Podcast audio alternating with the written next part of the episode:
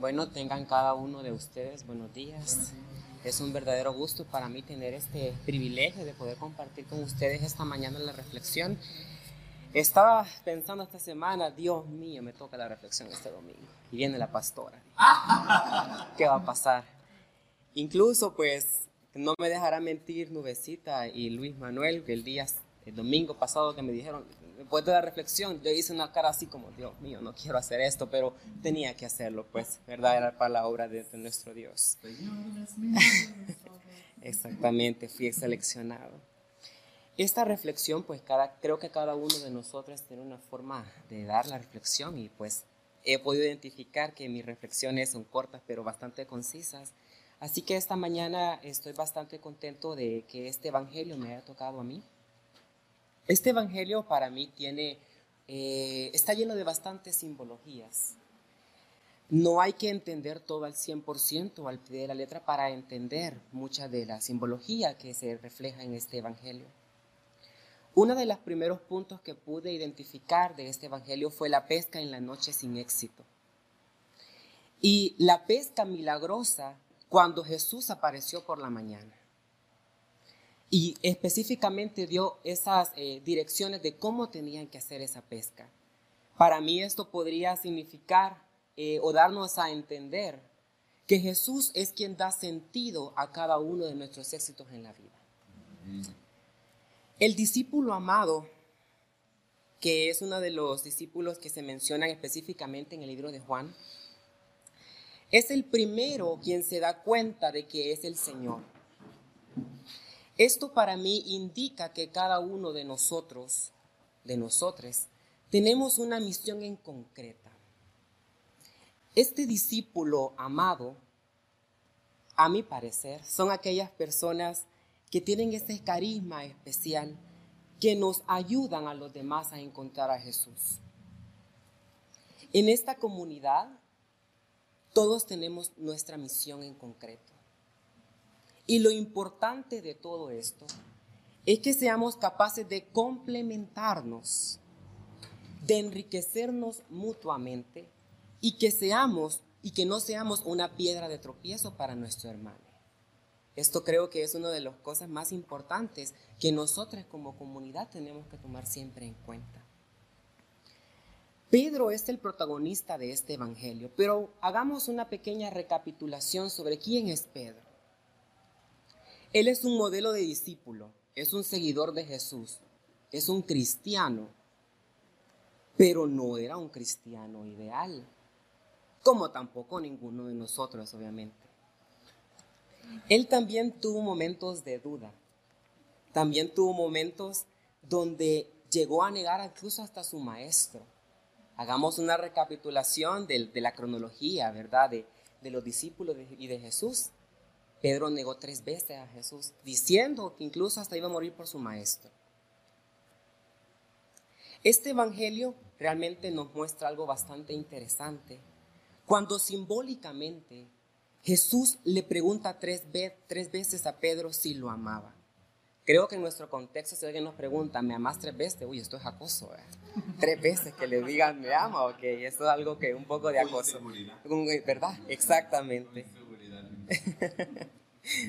Pero cualquier cristiano como nosotros ha tenido la experiencia dentro de las cuales hemos negado a Jesús.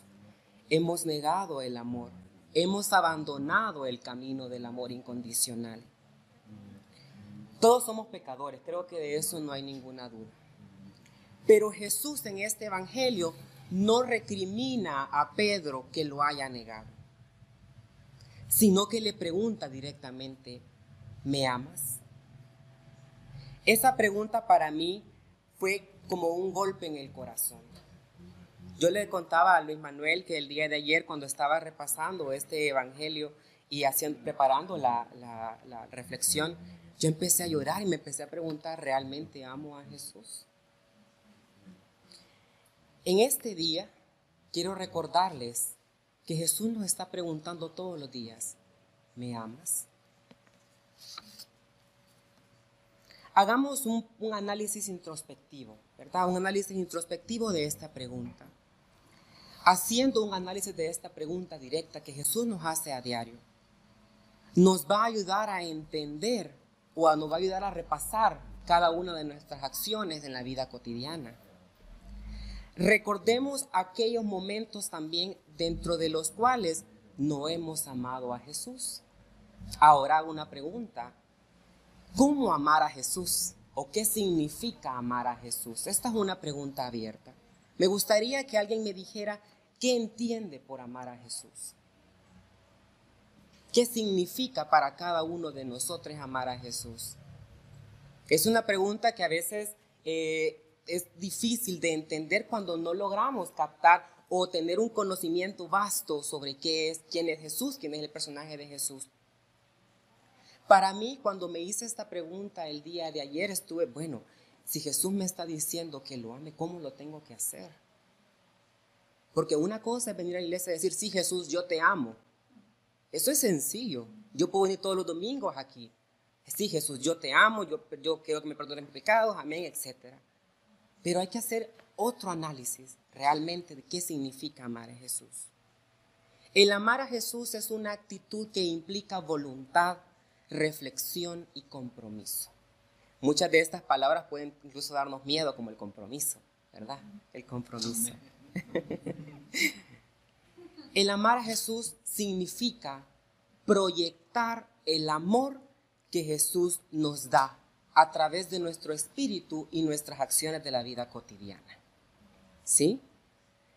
Querer a Jesús no es algo distinto de vivir nuestra vida normal, ya sea en el trabajo, en la universidad o incluso dentro de nuestra comunidad cristiana.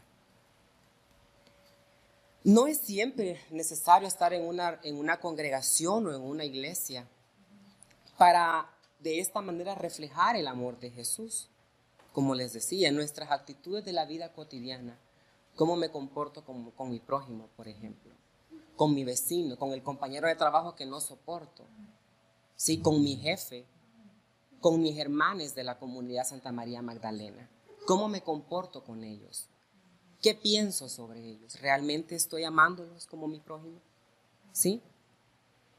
En este evangelio es bastante interesante porque Jesús se manifestó en un hecho de la vida cotidiana. Los discípulos estaban pescando, estaban haciendo un trabajo, estaban buscando pescado.